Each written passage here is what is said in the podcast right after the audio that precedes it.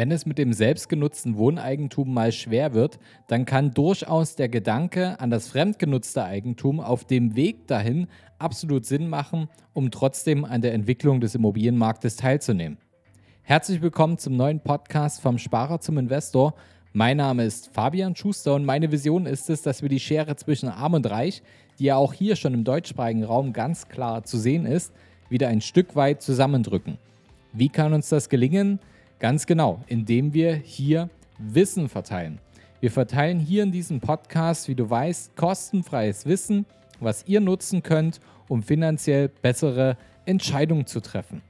Und ich habe einfach festgestellt, in ja, über zehn Jahren, in denen ich schon als unabhängiger Berater tätig bin, dass es in der Regel nicht daran liegt, dass das Einkommen fehlt, sondern dass die meisten ihr Einkommen nicht richtig einsetzen können und dabei einfach Geld beiseite legen und das beiseite gelegte Geld dann wirklich dafür zu nutzen, um ihre eigenen Ziele sinnvoll zu erreichen. Und daran können wir nur was ändern, wenn ihr lernt, wie ihr das Ganze für euch umsetzen könnt, welche Fehler ihr vielleicht auch vermeiden könnt, die andere schon gemacht haben. Und dafür sind wir als Berater da, um diese Informationen kompakt und strukturiert euch zur Verfügung zu stellen. Und das machen wir heute im Podcast zu einer Frage, die mich tatsächlich wirklich sehr, sehr häufig in der Beratung, aber auch in E-Mails, die ihr mir hier, fleißige Zuhörer, über den Podcast schickt. Also ähm, haltet euch da nicht zurück, es gibt keine dummen Fragen. Bitte schickt regelmäßig auch eure Fragen, wenn euch was einfällt. Fabian, kannst du mal da und dazu was erzählen? Und genau diese Frage, die kam nämlich aus dem Podcast. Und zwar ging es darum, dass jemand eine äh, Immobilie langfristig erwerben möchte zur Selbstnutzung. Also wahrscheinlich ein Einfamilienhaus oder eine schöne Wohnung mit einer Terrasse für sich und seine Familie. Da allerdings momentan die Bedingungen irgendwie nicht so richtig passen und irgendwie nicht das richtige Objekt dabei ist, ähm, ist die Überlegung da, ähm, vielleicht auch zwischendurch jetzt einfach nochmal zur Miete zu wohnen, also eine schöne Mietwohnung zu finden. Und da ist aber so dieser Gedanke drin, dieser, ja, dieser Breaker so im Kopf, da zahle ich ja aber Miete, ich bezahle schon wieder jemand anderen und ich mache nichts für meinen Vermögensaufbau. Und da kann man natürlich auch drüber nachdenken, zu sagen, hey, ich miete was und um trotzdem am Immobilienmarkt teilzunehmen, kaufe ich mir doch ein Investment und lasse das Investment von dem Mieter abbezahlen. Dann hätte ich doch zwei Fliegen mit einer Klappe. Ich wohne schön und ich mache Vermögensaufbau. Funktioniert das so einfach und verbaue ich mir damit letztendlich vielleicht die spätere Chance, wenn ich dann doch mein Traumgrundstück, Traumfamilien, Einfamilienhaus, Traumwohnung, was auch immer finde, wo ich dann selber einziehen will, verbaue ich mir das denn damit? Macht es Sinn, diesen Baustein wirklich vorher zu machen oder sollte ich erst in das Eigenheim investieren und dann die Investmentimmobilie kaufen? Das ist ein Thema, dem wir uns heute widmen wollen.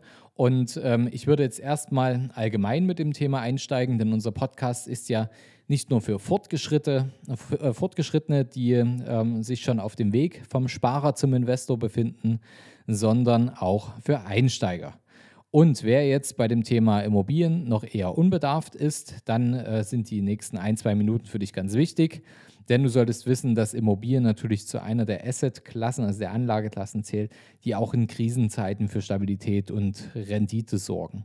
Und deswegen ist das äh, für viele Anleger eine spannende Option neben Fonds, neben ETFs, neben Edelmetallen und anderen Anlageklassen. Und auch für Einsteiger können Immobilien eine absolut sinnvolle und gute Anlage sein, wenn man ein paar kleine Spielregeln beachtet. Ein wichtiges Kriterium ist natürlich auch die Art der Immobilie und wie du sie überhaupt finanzieren kannst. Weil gerade wenn ihr jetzt noch nicht so viel Geld da habt, dass ihr euch einfach eine Immobilie kaufen könnt, im sechsstelligen Bereich befindet sich das ja meistens, dann braucht ihr eine Finanzierung. Und um eine Finanzierung zu bekommen, ähm, ist es natürlich cool, wenn ihr dann Mieteinnahmen habt. Aber auf der anderen Seite braucht ihr selber auch Einnahmen, um das Darlehen ja irgendwie zu bedienen. Und ähm, da gilt es, dass wenn ihr so ins Immobilienthema einsteigt, dass ihr, wenn ihr jetzt ledig seid, mindestens, ja wirklich alle mindestens 2000 Euro Nettoeinkommen haben solltet bei einem ganz normalen, ich vereinfache das jetzt mal im Rahmen der Podcast-Folge, beim ganz normalen Einkommens- und Auskommensverhältnis. Das heißt, ähm, dass ihr jetzt nicht noch irgendwie 1000 Euro Kreditverpflichtung zusätzlich an der Backe habt, dann funktioniert das natürlich nicht. Aber wenn ihr ein ganz normales Leben führt, wenn ihr da 2000 Euro Nettoeinkommen habt, dann vielleicht so 6, 7, 8, 9, 10.000 Euro auf der hohen Kante solltet ihr auf jeden Fall haben. und ähm, ja, saubere finanzielle Verhältnisse. Und ähm, dann solltet ihr die richtige Immobilie finden. Dabei kann euch natürlich auch ein guter Berater helfen.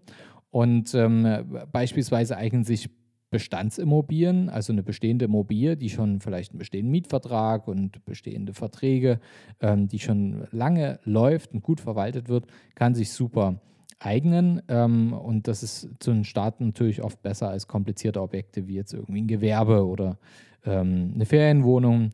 Ähm, aber zum Beispiel auch Denkmalimmobilien können für den Einstieg, wenn ihr da einen guten Berater habt, der euch über die Bauphase gut betreut, ähm, können sich auch für den Einstieg richtig gut lohnen. Nur sind da eben die Einstiegshürden andere. Da solltet ihr euch ähm, am Rande oder im Spitzensteuersatz bewegen. Das heißt, so ab Mitte 50.000 Euro zu versteuernden Einkommen pro Jahr pro Person. Ähm, beim Erwerb der Eigentumswohnung sind meist weniger Faktoren zu beachten. Ähm, das, also wie jetzt Thema Größe, Lage, Chancen auf dem Mietmarkt ähm, und natürlich auch die möglichen Mieteinnahmen. Das ist meist ähm, etwas einfacher zu betrachten als es bei solchen Spezialimmobilien. Ähm, und aus denen entsteht natürlich dann auch der Großteil der Rendite. Und ein weiterer Vorteil bei Investmentimmobilien ist, dass ähm, man nicht die gesamte Immobilie erwerben muss, sondern man kann auch einen anteiligen Kauf, also eine Wohnung zum Beispiel in einem Haus nur kaufen. Und welches Investment dafür für welchen Anleger optimal ist bei der Auswahl ähm, und der Entscheidung, kann einfach ein qualifizierter Berater, der auf eurer Seite ist, euch unterstützen und auch ähm, die bestmögliche Finanzierung dann organisieren. Ähm, jetzt gehen wir doch mal über wenn ihr euch über den Sinn und Zweck äh, klar seid, dann könnt ihr natürlich Immobilien nutzen, um auf dem Weg zum selbstgenutzten Eigentum trotzdem voranzukommen. Ähm, ein Immobilieninvestment ist zunächst mal ein Investment, nicht mehr, aber auch nicht weniger. Und wer eine Immobilie für den Eigenbedarf erwerben will, der hat ganz andere Pläne als die reine Geldanlage. Man will schließlich ja gleich oder ähm, ja, später selbst in die Immobilie dann einzahlen. Und das hat auch andere Konsequenzen, zum Beispiel in puncto Steuern. Ein Vermieter kann deutlich mehr Möglichkeiten nutzen, seine Aufwendungen steuerlich geltend zu machen als ein Eigenheimnutzer. Zum Beispiel kann der Kaufpreis nach und nach abgeschrieben werden und auch andere Belastungen wie die Grunderwerbsteuer, Zinsen einer Finanzierung, Bankgebühren, Nebenkosten können Vermieter steuerlich geltend machen. Und weitere Kosten wie etwa die Instandhaltungs- oder Pflegeaufwendungen können an den Mieter dann weitergegeben werden. Und all diese Optionen haben Eigenheimnutzer einfach nicht. Und der einfachste Unterschied ist, bei der selbstgenutzten Immobilie spart ihr zwar die eigene Miete, aber ihr nehmt auch keine Miete ein und damit keine Rendite, außer einem möglichen Wertzuwachs. Das heißt, äh, Glaskugel, ähm, ob ihr wirklich mit diesem Objekt mal Geld verdienen wollt. Daher solltet ihr euch vor dem klar Kauf ganz klar darüber sein, will ich äh, die Immobilie selbst nutzen oder will ich nur in Anführungsstrichen ein Investor sein und die Hütte vermieten und möglichst gutes Geld damit verdienen. Und wenn ihr darüber schon mal klar seid, dann ähm, ist, denke ich, ähm, eine Entscheidung schon getroffen. Und wenn jetzt eure Bedingungen beispielsweise, wie in, in, in meinem Beispiel vorhin, so sind, dass ihr sagt, eigentlich, also wir brauchen Platz, wir, wir müssen umziehen, ähm, wir brauchen eine andere Immobilie, aber es bietet sich gerade nichts als Eigenheim an, dann beißt in den sauren Apfel und sucht euch eine Wohnung, wo ihr die nächsten Jahre erstmal gut drin wohnen könnt, dass ihr diese Wohnung mietet. Und damit ihr trotzdem was für den Vermögensaufbau macht, damit ihr trotzdem die aktuell guten Bedingungen auch nutzt, könnt ihr natürlich trotzdem am Immobilienmarkt teilnehmen, indem ihr euch ein Investment kauft. Und ihr werdet merken, wenn ihr das wirklich gut anstellt, ähm, wenn ihr jetzt beispielsweise noch locker 20, 30 oder vielleicht sogar 40 Jahre bis zum gesetzlichen Renteneintrittsalter habt, dann ist es so, die Zeit ist euer bester Freund. Ihr könnt dann eine Immobilie finanzieren, wenn ihr diese Mindestheraus, äh, Mindestanforderungen erfüllt und ähm, ihr werdet in der Lage sein, ähm, die Immobilie beinahe kostenneutral letztendlich im laufenden Betrieb zu finanzieren. Das heißt, ihr braucht ein bisschen Eigenkapital für den Erwerb, denn die Erwerbsnebenkosten, die müsst ihr aus Eigenmitteln tragen. Aber der Kaufpreis, wenn ihr das vernünftig macht und ein gutes Objekt von eurem Berater zur Verfügung gestellt bekommt, dann wird der Berater das auch hinbekommen, den gesamten Kaufpreis zu finanzieren. Das heißt, der Eigenkapitalaufwand ist eigentlich sehr gering. Ähm, wir bewegen uns hier in einem Bereich, gerade für ein erstes Investment, ähm, was in einem hohen vierstelligen Bereich ist oder beziehungsweise in einem niedrigen fünfstelligen Bereich. Also wenn ihr ich sag mal summa summarum, circa 10.000 Euro zur Verfügung habt, dann äh, let's go. Ähm, dann könnt ihr mit Immobilien starten. Und ähm, dann sollte das Ganze so zu organisieren sein, dass äh, sich das Ganze weitestgehend von selbst abbezahlt oder nur ein geringer Anteil dafür notwendig ist, ähm, um es wirklich ähm, gut verwaltet zu bekommen und abzubezahlen. Und ähm, da schränkt ihr euch ja nicht ein, weil letztendlich die Situation nach Finanzierung einer Investmentimmobilie ist ja die, eure Haushaltsrechnung sieht wie folgt aus. Ihr habt eure ganz normalen Gehaltseinnahmen oder Einnahmen aus selbstständiger Tätigkeit, Unternehmertätigkeit. Ähm, und darauf kommen dann noch die Mieteinnahmen. Auf der Ausgabenseite ähm, hat sich auch was verändert. Ihr habt eure ganz normalen Haushaltsausgaben ähm, und dann kommt noch dazu ähm, gewisse Verwaltungskosten für die, für die Immobilie. Da setzt die Bank immer eine Pauschale an und ähm, es kommt noch dazu, dass ihr die Kreditrate natürlich bezahlen müsst. Und wenn sich das weitestgehend deckt, also die Mieteinnahmen mit äh, den zusätzlichen Ausgaben, die jetzt durch die Immobilie entstanden sind, die ihr sonst ohne die Immobilie nicht gehabt hättet, dann verändert sich eure Haushaltsrechnung nicht wesentlich. Und ähm, die Auswirkung, dass wenn ihr jetzt zum Beispiel 1, 2, 3, 4 Bestandsimmobilien habt, die ihr vermietet oder eine Denkmalimmobilie, die Auswirkung auf eure Finanzierbarkeit ist in der Regel deutlich geringer, als ihr euch das vielleicht jetzt im Kopf gerade ausmalen mag. Das heißt, wenn ihr jetzt gerade vor der Situation steht, dann ähm, lasst euch einfach gut beraten, ganz ehrlich. Ähm, lasst euch das einfach mal ähm, offenlegen, erarbeitet das mit, mit eurem Berater, mit eurem Coach gemeinsam, ähm, dass ihr da eine Übersicht habt. Ähm, ja, kleines Achtung, ne? wenn, wenn äh, der Berater euch jetzt direkt gleich irgendwas anderes noch dazu verkaufen ähm, will, dann äh, solltet ihr vielleicht mal drüber nachdenken, ob es der richtige Berater ist. Ähm, also schaut einfach, dass ihr da wirklich, dass euch da geholfen wird ähm, und dass da kein Interessenkonflikt entsteht. Aber das ist ein anderes Thema, da ver äh, verlinke ich gerne hier nochmal eine Folge zu den verschiedenen Beraterarten, damit ihr auch wisst, was ähm, vielleicht euer bestehender Berater oder diejenigen, die Person, die ihr da kennt, ähm, für Interessen gerade verfolgt, dass ihr das besser einordnen könnt. Ähm, darüber habe ich schon mal gesprochen, verlinke ich hier nochmal eine Folge, möchte ich jetzt nicht hier zu sehr ausholen. Und wenn ihr das einmal aufgeschlüsselt habt, dann wisst ihr, könnt ihr euch ein Investment und später auch ein Eigenheim leisten und auf dem Weg dahin kein Geld verbrennen. Denn darum geht es ja. Wir wollen das Geld effektiv nutzen, um unsere Ziele zu erreichen und finanziell frei zu werden. Und dabei können Immobilien euch durch den Hebeleffekt letztendlich helfen. Was ist der Hebeleffekt? Naja, ganz klar. Ihr könnt jetzt einen Vermögenswert erwerben, den ihr euch eigentlich noch nicht leisten könnt, weil ihr eine Bankfinanzierung aufnehmt aber die bezahlt nicht ihr ab, sondern der Mieter. Und das ist der Hebeleffekt, denn ihr könnt mit ganz wenig Kapital, könnt ihr einen großen Vermögenswert aufbauen.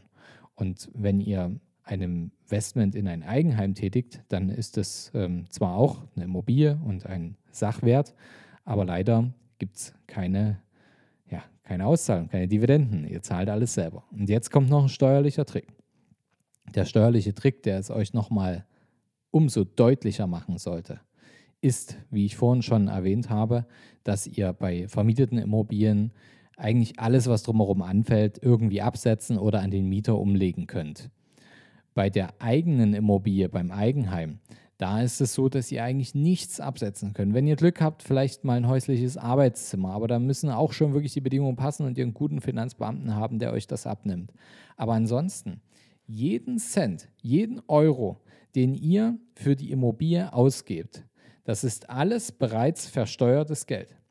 Das heißt, jetzt Milchmädchenrechnung, nagelt mich nicht drauf fest, aber wenn ihr euch ein Haus kauft und ihr gebt für das Haus 400.000 Euro aus und ihr bewegt euch im Spitzensteuersatz, dann müsst, musstet ihr vorher erstmal 700.000 Euro brutto verdienen, um diese 400.000 Euro netto zu bezahlen. Könnt ihr mir da folgen? Ihr müsst das Geld ja sowieso erstmal versteuern, was ihr verdient. Das heißt, ihr bezahlt alles aus versteuertem Geld. Und so eine Investmentimmobilie, da habt ihr wenigstens noch Möglichkeiten, Dinge abzusetzen. Ihr habt Möglichkeiten, ähm, an der Steuer was zu drehen. Und wenn ihr es richtig schlau macht, dann seid ihr im Spitzensteuersatz und ähm, habt wenigstens eine, eine Denkmalimmobilie noch mit im Portfolio liegen. Denn da ist es möglich, ohne das jetzt zu stark zu erweitern, dass ihr ähm, locker mal einen fünfstelligen Betrag pro Jahr an Steuerrückerstattungen erzeugt durch dieses Investment, weil die Sanierungskosten, für die für die Sanierung dieser Immobilie notwendig sind, sind über die nächsten zwölf Jahre steuerlich absetzbar. Und wenn ihr dadurch einen fünfstelligen Betrag pro Jahr erzielt und diesen fünfstelligen Steuerrückerstattungsbetrag, das sind ja Steuern, die ihr sowieso schon ans Finanzamt gezahlt habt, die bekommt ihr zurück. Das ist totes Geld, totes Kapital, was sowieso weg war. Und das Geld nehmt ihr und packt es in die Tilgung von eurem Eigenheim. Das ist die einzige Möglichkeit, wie ihr aus Einkommensteuer wirklich Vermögen bilden könnt. Und wenn euch das interessiert, dann hört unbedingt nochmal in die Folge 5 rein. Das ist ähm, eine unserer ältesten Folgen, also es ist die fünfte Folge. Ähm, aber auf der anderen Seite auch eine der beliebtesten Folgen, weil da ganz viel Content drin steckt und ich unseren Immobilienexperten, den äh, Guido Mayhack, der seit ähm, ja, schon fast 30 Jahren jetzt in dem Thema ähm, zu Hause ist, interviewt habe. Und hört dort einfach mal rein. Das ist einfach die Königsklasse, die ihr gehen könnt im Vermögensaufbau mit Immobilien und ähm, zieht euch das Ganze mal rein.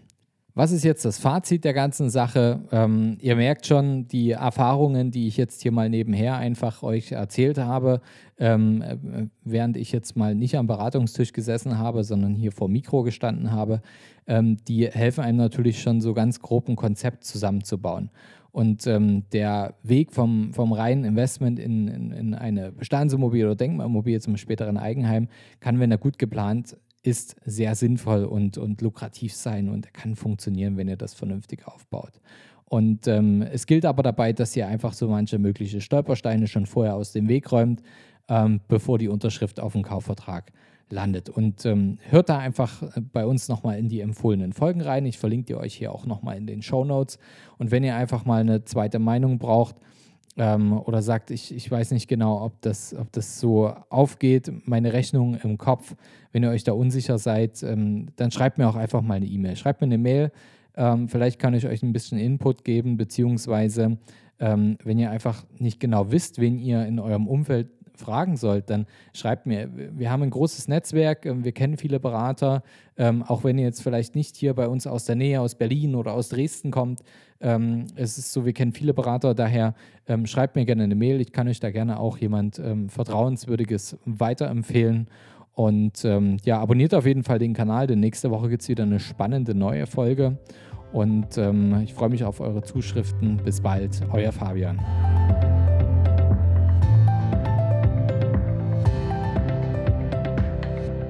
Hast du Fragen zur heutigen Podcast-Folge? Oder brauchst du Unterstützung, deine Investments erfolgreich umzusetzen, aus zu zahlender Einkommensteuer Vermögen zu bilden oder deinem Depot mal so richtig Aufwind zu geben? Dann schreib mir gerne bei Instagram. Du findest mich unter vom Sparer zum Investor, alles zusammengeschrieben. Oder du schreibst mir eine Mail unter schuster.kapitalreinvest.de. Die Mail findest du auch nochmal in den Show Notes. Ich freue mich, von dir zu lesen.